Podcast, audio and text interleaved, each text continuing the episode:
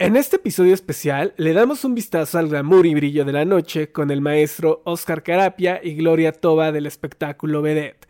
No te puedes perder esta emisión porque romperemos muchos de los paradigmas y etiquetas que tienen estas experiencias nocturnas. Recuerda seguirnos en redes sociales y compartir este podcast si te ha gustado. En el arte de charlar creamos un espacio con especialistas, expertos y amigos en el que hablamos acerca de todos, sí, todos esos temas que nos causan enredos en nuestra cabeza. Compartimos nuestras vivencias y experiencias para hacer de tu día a día un momento único. Yo soy Carlo Castillo y es todo un placer estar con ustedes. Comenzamos.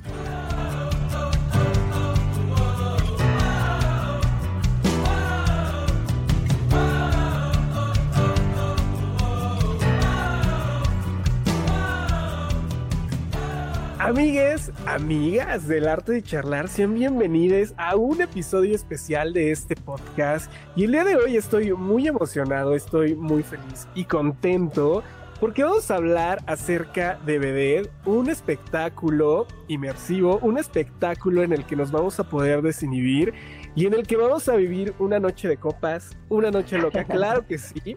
Y por eso está con nosotros, bueno, parte, parte del talento y quien está al frente de Vedette.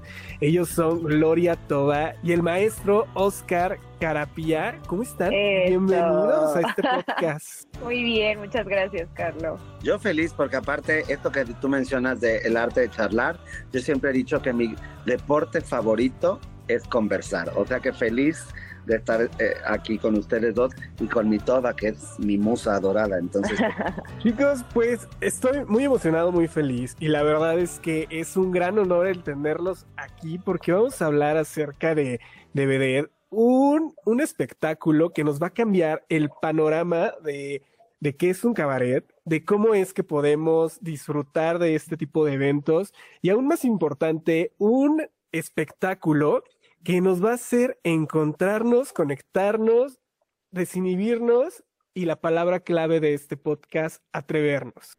Así es, totalmente, de eso va y de, yo digo, de encontrar al, a la vedette que hay detrás de cada uno de nosotros o adentro de cada uno de nosotros. Porque al final tú avientas una piedra para atrás y hay un artista en este país, ¿no? Todos somos cantantes, todos somos bailarines, todos hemos este, actuado en la comida familiar, entonces sí creo que tiene una parte en saca el artista que llevas dentro y ven y exponlo y gózalo y disfrútalo. Y quiero iniciar con una pregunta y es, eh, ¿han vivido estas fiestas legendarias, estas fiestas que siempre nos dan charlas interminables en nuestros eventos? Maestro, por favor. Es que yo iba a decir que primero las damas, pero si quieres empezar por la senectud, ok, me voy a arrancar. Este, claro, ¿no? Evidentemente uno tiene su experiencia ya. Después de los 25 uno acumula más experiencia. Entonces, este, sí, al final, gracias Carlos, antes que nada por la, por la invitación, pero mm, eh, yo creo que parte del rescatar eh, algo como vedette, es rescatar justamente esas noches en la Ciudad de México, ¿no?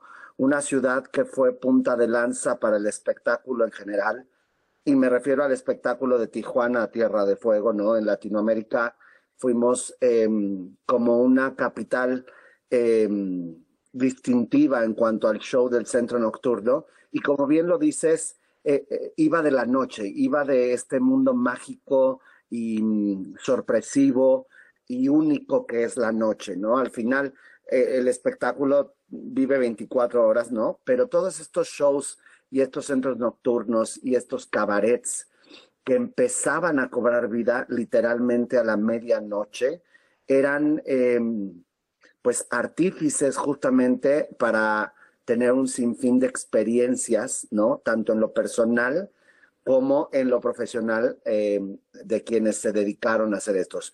Eh, si a mí ya no me tocó, evidentemente a Gloria y a ninguno de los chicos que forman parte de Vedette hoy día, este, somos bastante jóvenes, entonces no nos tocó porque convengamos que la noche en México cambió eh, en el año 95. Fue el último año realmente en el que eh, siguieron habiendo ciertos espectáculos de este tipo y le sobrevivió 10 años al eh, intenso y terrible terremoto de 1985 que provocó que muchos lugares de estos grandes centros nocturnos o los hoteles donde se hacían residencias de estos shows se cayeran.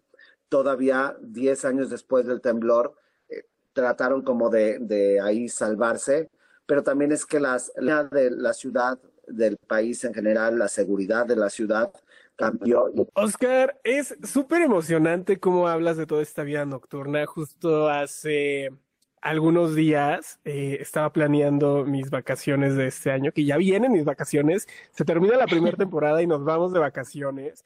Y eh, algo, algo que es muy, muy interesante de Vedette es que es una propuesta que trae la magia, que trae toda esta eh, emoción, todo este brillo, sin caer en un espectáculo de striptease, por ejemplo.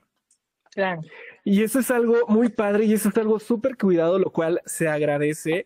Eh, justo cuando, cuando comenzamos a ver BD, la propuesta que tenía, yo decía, quiero ir porque no está encajando en un striptease, pero además sé que me puedo divertir, sé que puedo llegar, sé que puedo bailar, eh, disfrutar del el glamour, el brillo, el espectáculo, eh, el que también se estén rompiendo barreras y trascendiendo eh, al tener a, la Yulis, que es un hombre quien está llevando todo este espectáculo también, quien tiene barba y hacer algo total y completamente diferente para que las personas comencemos a aperturarnos a que estos espectáculos no necesariamente lo tiene que hacer una mujer al frente, no necesariamente tiene que ser eh, un hombre tal cual, sino también puede estar la, la cultura LGBT incluida dentro de todos estos dentro de todos estos espectáculos.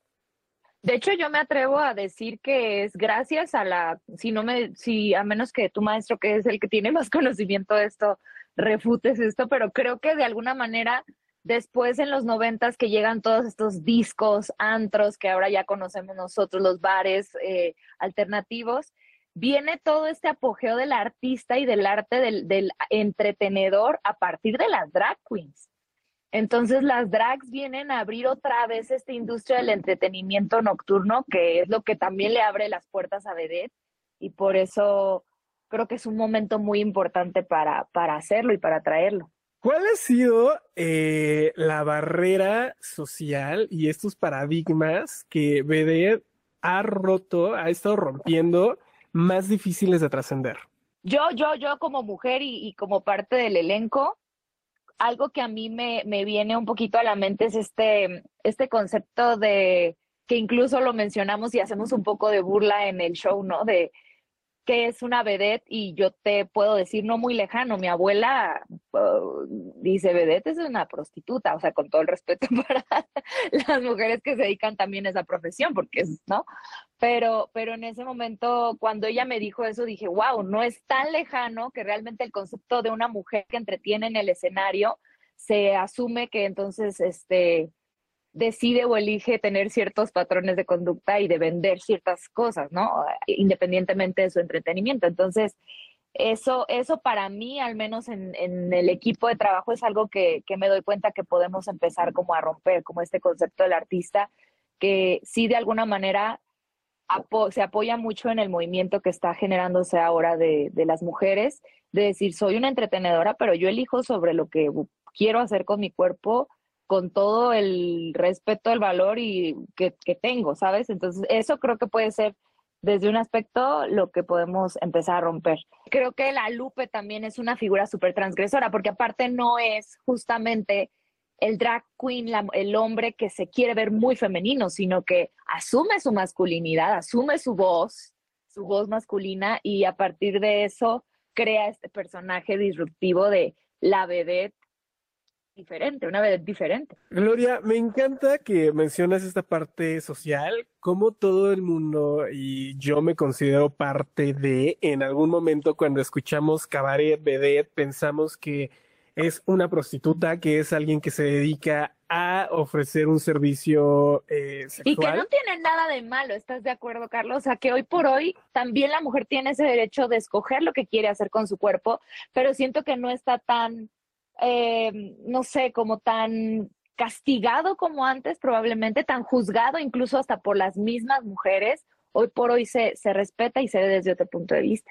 Completamente. Estamos afortunadamente en una época en la que estamos rompiendo paradigmas, en la que estamos diciéndole adiós a todos estos estigmas, a todas estas etiquetas que como sociedad tenemos y creo que ustedes lo hacen de manera espectacular, ¿no? Porque como mencionas, no necesariamente te tienes que, vender tu cuerpo, vender placer para hacer una vedette, para decir yo hago cabaret y eso está Padrísimo.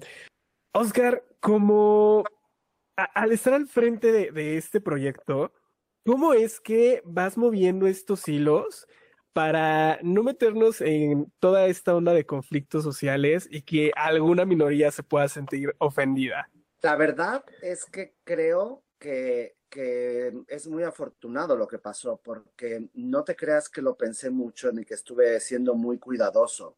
Eh, al final yo creo que por mi propiedad y por mis referencias y por mis em, primeros deseos, em, soy una persona muy libre para crear. Y de ahí viene, pero muy libre para crear, tomando en cuenta también que a esta edad ya tengo muy claro el hecho de vive y deja vivir, ¿no? Eh, ¿a, ¿a, qué voy con todo esto?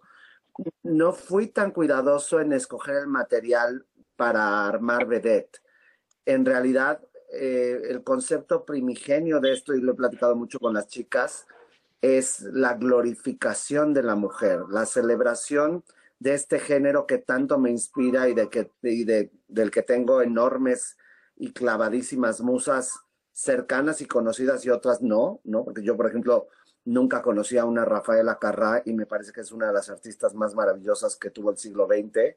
Este, tengo la fortuna de haber conocido en algún momento a una Liza Minnelli, a una Chita Rivera, a gente que me, me ha inspirado muchísimo, a una Olivia Bucio, Lila Deneken, etcétera, etcétera. Entonces, antes que nada, Beret es una celebración al género, a esta mujer eh, empoderada, que es ahora un término como muy este, utilizado, pero eh, ese lo utilizo yo más como una mujer aguerrida, una mujer que a partir, y eso lo decían ahorita en lo que ustedes conversaban, a partir de su sensualidad y su sexualidad, eh, tiene un goce particular y personal de ella misma, ¿no? No porque lo tenga que compartir o que lo tenga que explotar. Gloria decía hace rato, la profesión de la prostitución.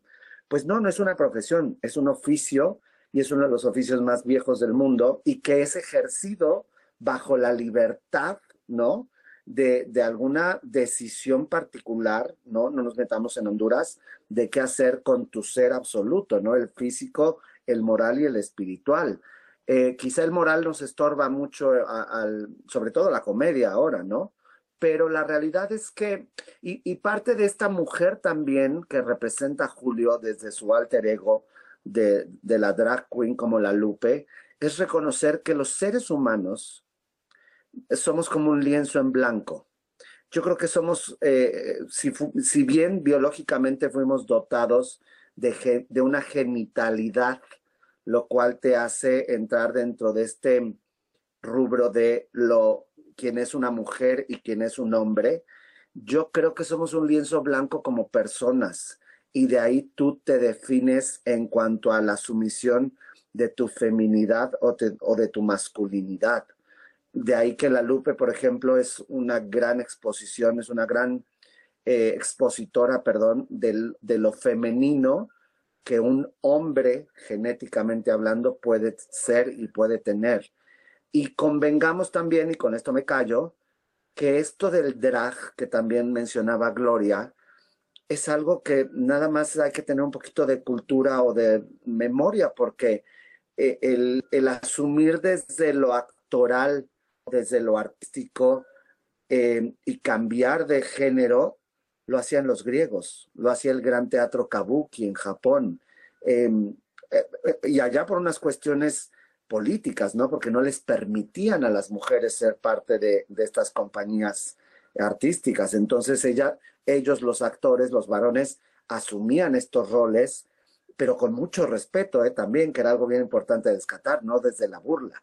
Entonces, bueno, el, el hecho que un hombre se traves, eh, se tergiverse, no, no, no, es la palabra tergiverse, pero se drague o se travista, ¿no? Como una mujer, es lo que hacía Marlene Dietrich también en los 30 al revés. Ella se asumía desde su masculinidad para llegar a un público mucho más grande y poder ser mucho más subversiva y decir cosas que a la mujer no se le permitían, pero a una mujer vestida y asumida como hombre o desde su masculinidad, ella se lo permitía, ¿no? Gloria, ¿cuál ha sido esta parte liberadora de estar en BD, de estar en este proyecto en el que te puedes expresar, explayar, hacer un montón de cosas, brillar y ser parte de, esta vida mágica y nocturna? Wow.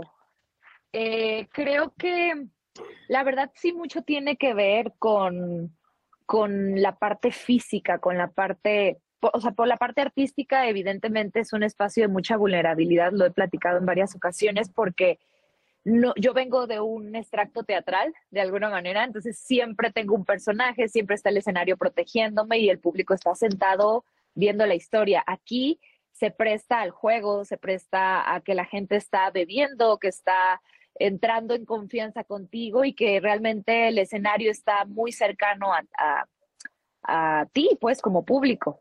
Entonces, eso sí te lleva a un estado de vulnerabilidad muy fuerte en el que sí tienes que tener esta capacidad como de, de disfrutar, de entrada de disfrutar y de soltar un poquito ciertos, ciertas cositas mentales que puede uno llegar a tener en el escenario como performer. Fuera de eso, como mujer, híjole, la parte física, el poder, soy, soy una mujer que, que, que siempre ha sido como muy voluptuosa, por así decirlo, grandota. Eh, y por mucho tiempo siempre por, por X o Y situaciones sociales, eh, eh, estereotipos que nos marcaron durante muchas etapas de nuestras vidas, a todos, creo que todos pasamos por eso. Siempre quise compactar esta parte de mí, ¿no? Como el decir quiero estar más delgada o quiero este, ser más blanca o quiero mostrar mi cuerpo pero no ser cosificada, o sea, muchas cosas que, que se vienen y que cuando te paras ahí en el escenario y usas ropa de cierto, con cierto brillo, eh, que de alguna manera engalana también el cuerpo, es una manera como de, no sé cómo expresártelo, pero como de desnudarte en, muchos aspectos y de aceptarte en, en, todos esos aspectos de lo que eres, ¿no?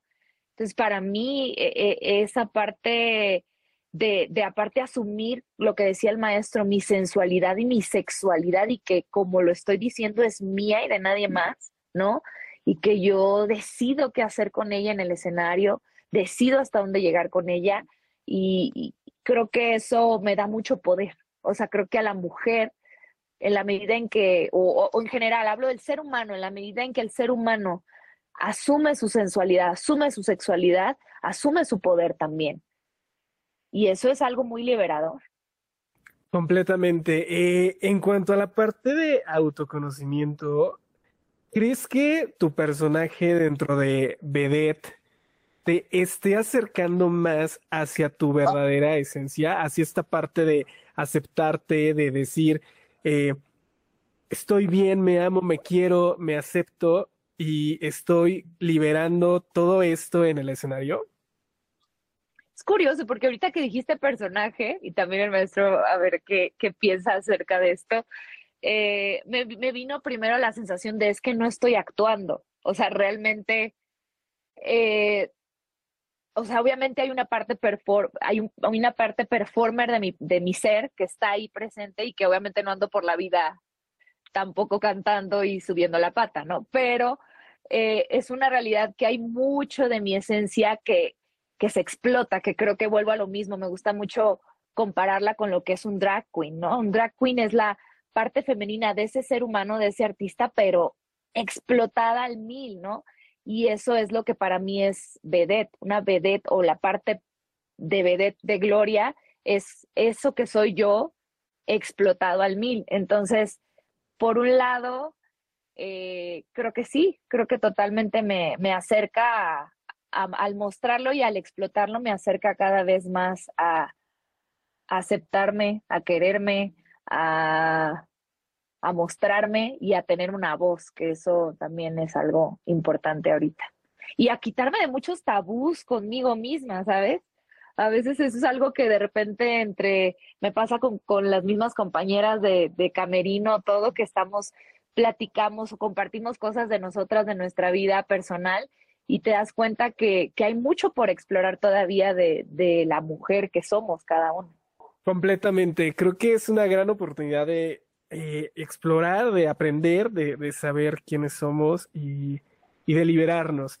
Oscar, me encantaría hablar acerca de la parte creativa y de toda esta influencia. Yo, eh, si bien he visto algunas películas de cabaret como Victoria, como el mismo cabaret, He, visto muchos videos acerca de, todo lo que hay en Las Vegas y de algunos de estos eventos.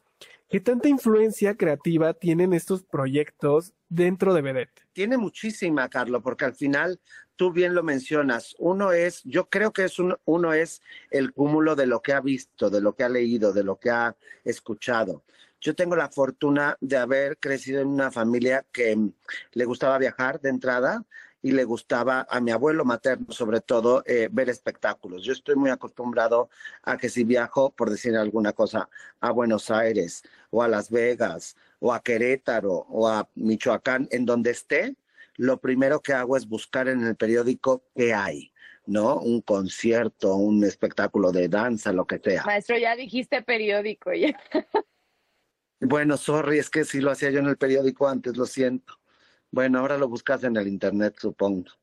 Bueno, el, ya me quemó esta, José, soy mayor. El asunto es que sí, el, había una. Yo acabé haciendo teatro musical, siempre lo he dicho, porque el cabaret estaba un poco muerto o bastante muerto ya en México en aquel entonces, pero no así en otros lados del mundo. Yo particularmente creo que la influencia más grande tanto del cabaret neoyorquino eh, que son chicos, porque ni siquiera son tan grandes, ¿no? Uno pensaría que son estos grandes cabarets. Este show que nos ha acostumbrado ahora a Las Vegas, ¿no? Muy Circo del Sol, donde es el megateatro y la megaproducción y todo eso, la realidad es que en los 70s, 80s no existían, ¿no? Eran cabarets mucho más chiquitos, donde a partir de un trío de músicos, ¿no? Piano, bajo y batería, un artista, ¿no? Pero te estoy hablando desde una Bette Midler o un Barry Manilow o una... Eh, Debbie Reynolds, ¿no? En Las Vegas, hacían un show. No, no necesitaban más, no necesitaban cambios de luces, de vestuario. Era ellos en su ser más íntimo y, honesto como artistas. Eh, quizá el cabaret francés era un poquito más adornado, ¿no? Y tenía más este... Ah, el cabaret francés tiene muchísimo de la comedia disruptiva que me gusta y tenía mucho de la comedia política también, que es muy importante. Aquí en México lo vivimos con la carpa.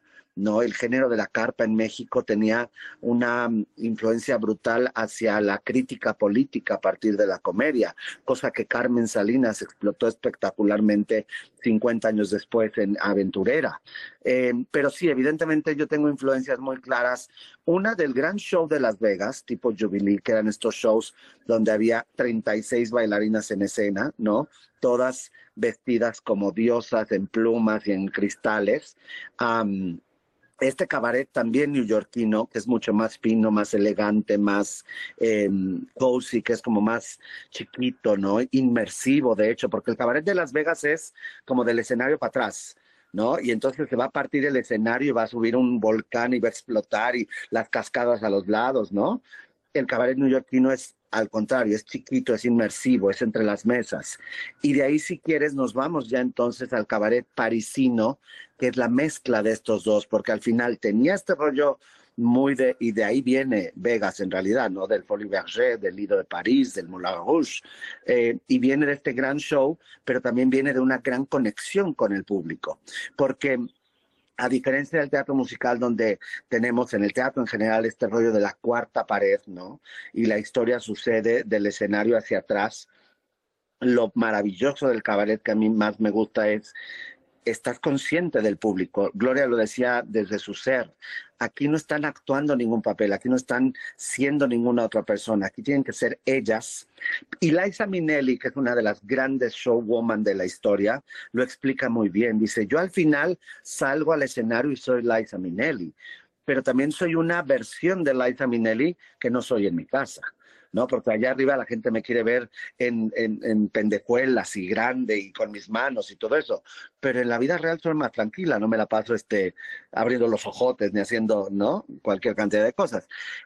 Definitivamente hay mucha inspiración en todo ello y hay inspiración en, en gente muy particular. Eh, creo que México tuvo tres grandes exponentes de la noche en ese aspecto, que fueron Olga Briskin, Lila Deneken y Francis, ¿no? Entonces, desde esa era ya estamos hablando que había dos mujeres muy poderosas y un hombre que se asumió como mujer para poder también echarle este, competencia, por así decirlo, a estas, a estas grandes diosas. Eh, hablando acerca de inspiración y de toda eh, la parte de cultura eh, en este aspecto de, de cabaret en México. Gloria, me encantaría preguntarte, ¿quién es tu inspiración para poder subirte al escenario y decir, soy parte de, de? Bueno, viene una parte que es la del maestro, la que me, me, explica toda esta, esta información que yo no tengo de antes de, porque como bien dice, no hay, no hay una novedad, todos venimos evolucionando y ahí venimos cargando nuestros antecedentes. Entonces, sí, a mí no me tocó per se, bueno, llegué en algún momento a ver a Olga Brisky, o sea, sí recuerdo verla performear con su violín y me pareció una mujer espectacular, pero realmente no tuve tanta influencia de ellas. Eh, yo tuve más influencia de, de, mujeres de los noventas y en el norte se, se escuchaba mucho a Selena, que era de mis grandes artistas y performers, showgirl, o sea, que una mujer que bailaba, cantaba y te, te conectaba con el público. Olga Tañón también es alguien que me inspiraba mucho cuando estaba chiquita.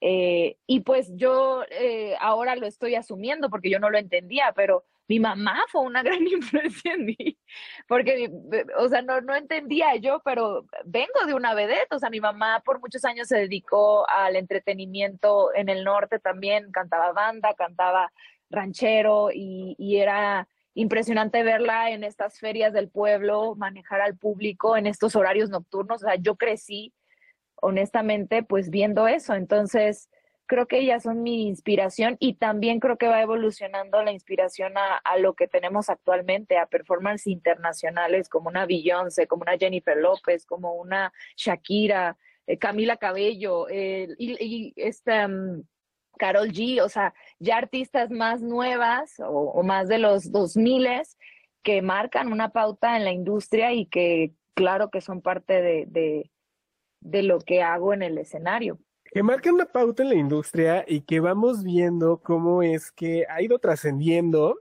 eh, el género femenino en el entretenimiento, ¿no? Cómo es que traemos estas bases de los 900 a ahorita en el 2000 y, y es aquí donde me, me, encantaría preguntarle qué tan marcada está esta diferencia dentro del show vedette.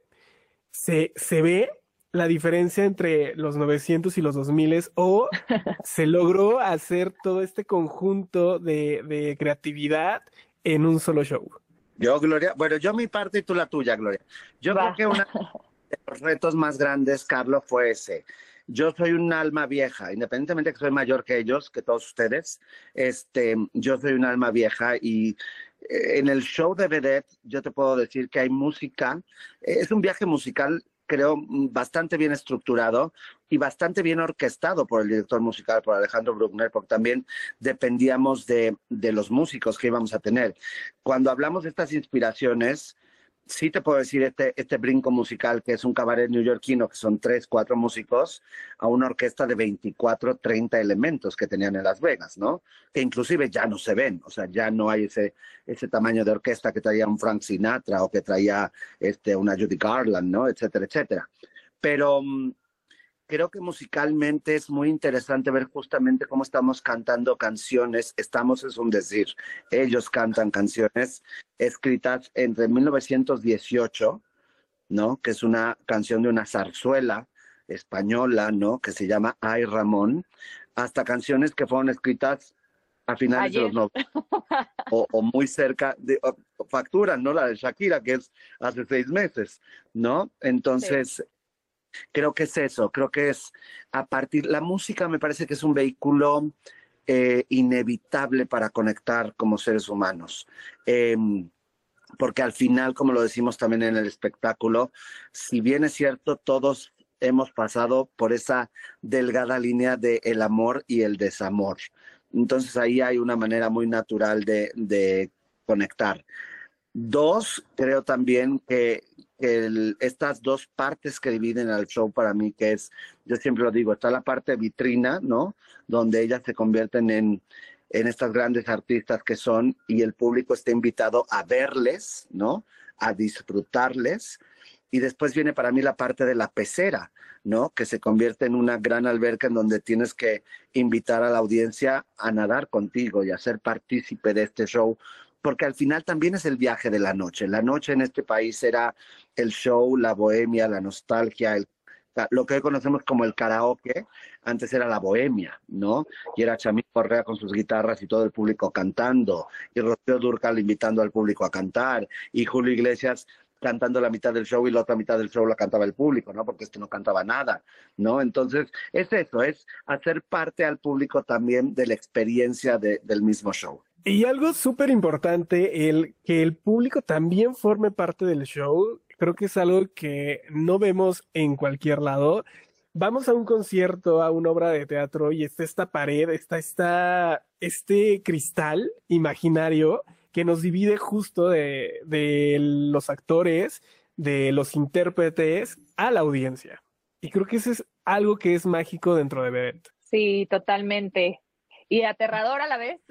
no, no es cierto. No, pero sí, es lo que te decía hace ratito, ¿no? Este, venimos de extractos teatrales y es de repente eh, interesante ver cómo cada público, o sea, como que siempre yo estoy, yo he estado consciente que en un show en vivo el público importa, pero en un cabaret el público es parte de la experiencia. O sea, del público depende que ellos mismos se la pasen bien, que tanto se permitan recibir la información, que tanto se permitan disfrutar la música, que tanto se permitan desinhibirse, es parte de la experiencia de Vedette. Mencionas una palabra bastante importante que creo que todos debemos de, tener en cuenta cuando vayamos a Vedette y es el desinhibirse, el disfrutar, el sentir, el dejar que la música fluya por nuestro cuerpo porque cuántas veces eh, por prejuicios, por el qué dirán, por el cómo me voy a ir a meter allá, no voy a disfrutar del espectáculo y voy a formar parte de él. Totalmente.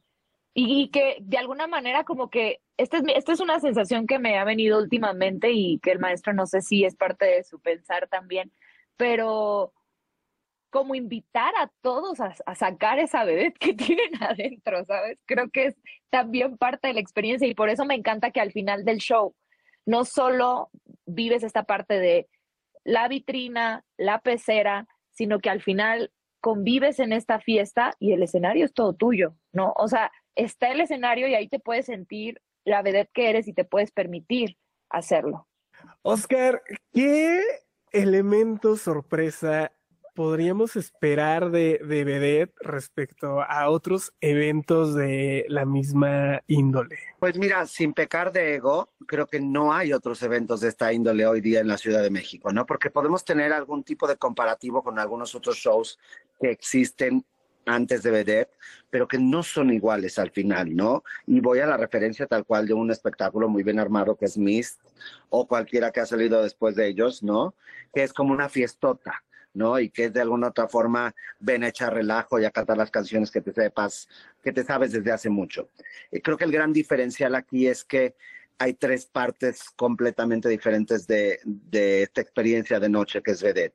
La primera, que es el pre-show, que es un gran guiño a la época de la comedia en los bares, a la época ahora del stand-up, a la época de la bohemia también, donde el propio Julio, a través de este maravilloso alter ego que es la Lupe, invita a la gente a cantar y ni, ni siquiera la invita. La gente se suma inmediatamente a cantar estas canciones que viven en nuestro ADN.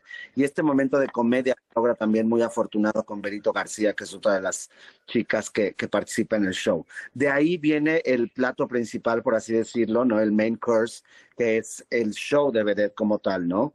Esta hora 40 donde tú ves plumas, lentejuelas, mujeres que bailan, que cantan, eh, que son las reinas de la noche, las que dominan el escenario.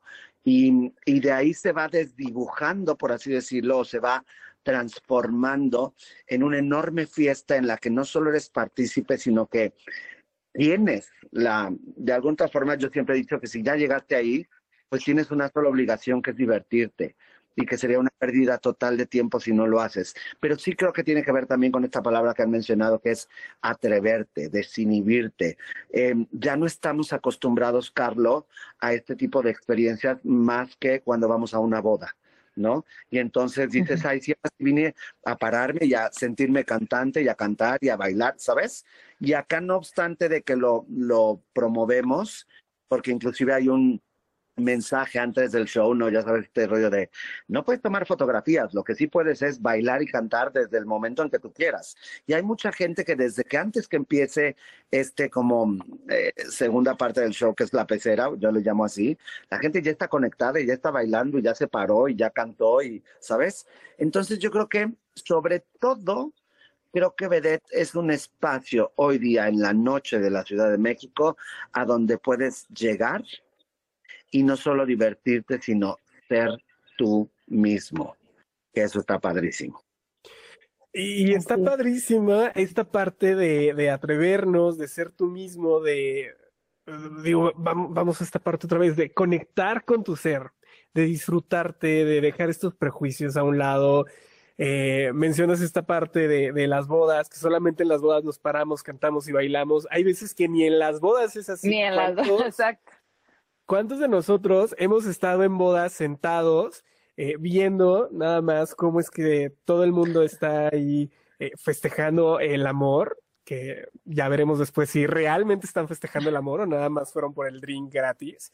Pero, pero, pero muchas veces, hasta en las mismas bodas, existe una pose que creo que eh, Beder la deja atrás.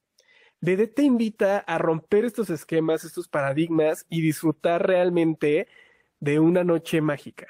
Sí, y sabes que yo sí voy a, a lo mejor no, no es el objetivo tampoco, pero sí de alguna manera también a reeducar un poco al, al público en, en, en, en, esto, en este tipo de exigencia también como público, de, de volver como a estas figuras artísticas y lo que representan y la sí lo que lo que te tienen que ofrecer también como entretenedores. Entonces creo que también genera un, un espacio donde el público también se se puede permitir observar el artista como tal el artista en su máxima expresión y, y, y conectar con eso inspirarse y cantar con él. O sea eso yo creo que ya ahora, con digo, es, es, es natural, ¿no? Las redes sociales, el entretenimiento está cambiado, pero eso, eso, eso, creo que el conectar público-artista eh,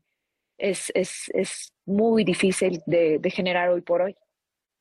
Porque además convengamos una cosa, Carlos querido, eh, el show business en vivo cambió. Cuando sí. en estos lugares, tú tenías la posibilidad entre 200 personas, cuando mucho, de vivir al artista. Y no estoy criticándolo, solo estoy asegurándolo, ¿sabes? Desde el punto de vista del, de los eh, venues. Cuando tú llegas a un auditorio nacional, después de la fila 10 ya no sabes si es fútbol o ballet, ¿sabes? Es lejano, es otra experiencia. Yo hasta hace poco fui virgen de ir a un espectáculo en una arena, ¿no? Y, todavía me sorprendí de una de, de este rollo, esta sensación de decir, ¿en qué momento hay 17 mil almas aquí? vitoreando a un artista, ¿no? Que es, es, impresionante. Me había tocado como creativo con Alejandra Guzmán vivirlo en el Auditorio Nacional mismo, que me parece que son 10 mil asistentes ahí, eh, y es impresionante la vibra del auditorio. Pero la intimidad y la cercanía que tenían estos lugares eh, sucede una magia completamente diferente. El que esté al lado de tu mesa, este entretenedor, cantando y compartiendo contigo, creo que tiene una magia muy diferente. Una magia muy diferente y que realmente nos hace sentir que estamos viviendo el espectáculo. Como bien mencionas, yo he ido a estos eventos en la Arena Ciudad de México he estado arriba, abajo, en medio, en todas partes y realmente eh, impresionante la cantidad de personas que entran ahí. Eh, sí, vas, disfrutas el concierto, pero esta conexión, este, eh, el convivir y el formar parte del espectáculo se queda muy alejado de estar en un espacio más reducido, de poder convivir, de poder formar parte de, del show y creo, y eso es algo muy, muy importante. Chicos, ya casi nos vamos, pero antes de irnos, necesitamos obviamente todos los datos de Vedette, dónde conseguimos los boletos, pero más allá de eso, por favor, denos algunos tips para asistir a Vedette y disfrutar de este espectáculo al 100%. para disfrutar, primero, para disfrutar del espectáculo, tienes que ir con una mente abierta y creo que te tienes que preparar para la ocasión. O sea, a mí sí me gusta ver que el público se toma en serio este personaje de voy a, ver a las vedettes y como tanto, pues voy a, voy a vestirme apropiadamente para ser una vedette también con ellos. Entonces, permítanse hacer y ser lo que quieran, creo que eso es lo más importante. Y nada, que disfruten, que disfruten el momento. Eso para mí es como, vístanse para la ocasión y disfruten el momento. Fíjate que Gloria está mencionando algo muy padre, Carlos. Eh, la ventaja de estar en este nuevo foro Estelaris en el piso 25 del ah, icónico Hotel Fiesta Americana de Reforma.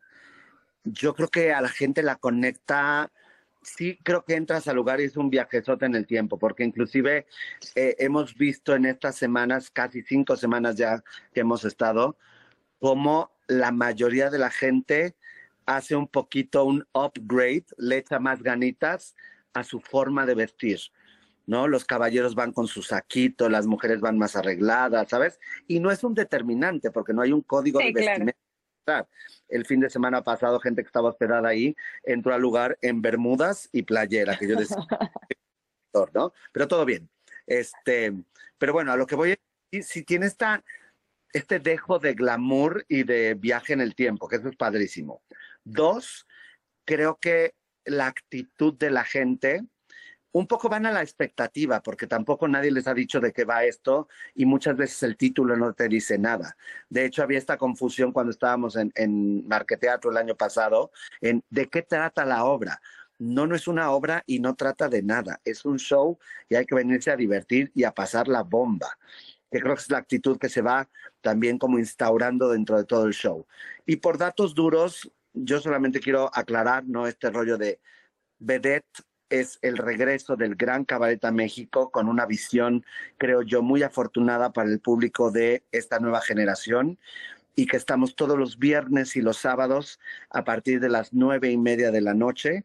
Y si tú lo deseas, puedes seguir de fiesta hasta las tres y media de la mañana. Entonces es seis horas de continua diversión, eh, viendo un gran espectáculo, divirtiéndote, riendo, cantando, bailando. Em, y ahí los esperamos. ¿Dónde podemos conseguir los boletos? Porque pues ya seguramente hay muchas y muchos emocionados por ir a, a a través de Go Live, por la plataforma Go Live, ahí puedes conseguir tus boletos. Eh, lo puedes ver en, el mismo Instagram de Vedette, ahí tenemos el link directo. O también en la taquilla del hotel, ahí entrando al lobby del Hotel Fiesta Americana, y está nuestra taquilla especial y puedes acceder directamente al piso 25. Oye, y también quiero agregar otro tip ármense un buen grupo de amigos con el que sepas que te la vas a pasar bien. Creo que eso es sumamente, de que también hemos tenido gente solita que se la pasa increíble, pero ir a vivir esta experiencia en, un grupo de amigos que, que, tengan la misma visión que tú y que se vayan a querer desinhibir es un buen tip para ir a ver este. Déjame comentar rapidísimo una cosa porque Gloria es importantísimo.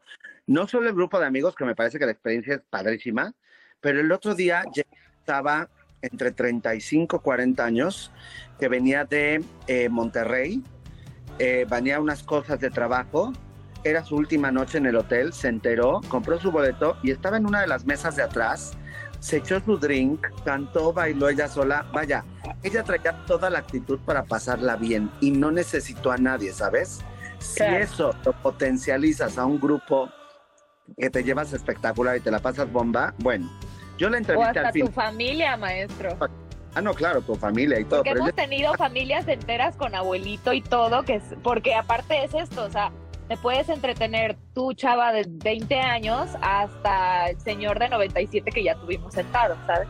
Y que Gloria sacó a bailar. O sea, no te. Que tardé más en pararlo que lo que lo puse a bailar. Pobrecito.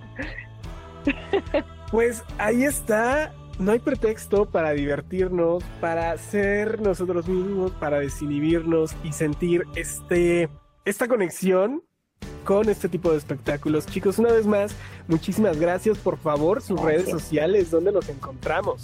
Gracias, Carlos. Gloria Toba, T-O-B grande A, en cualquier red social ahí me encuentran. Muchas gracias. Y yo como Oscarapia en Instagram y Twitter, porque soy bien tuitero, me encanta el Twitter. Pues ahí lo tienen. Gracias una vez más y gracias a todas y todos los que se han conectado a este especial de El arte de charlar. Yo soy Carlos Castillo y recuerden seguirnos en nuestras redes sociales.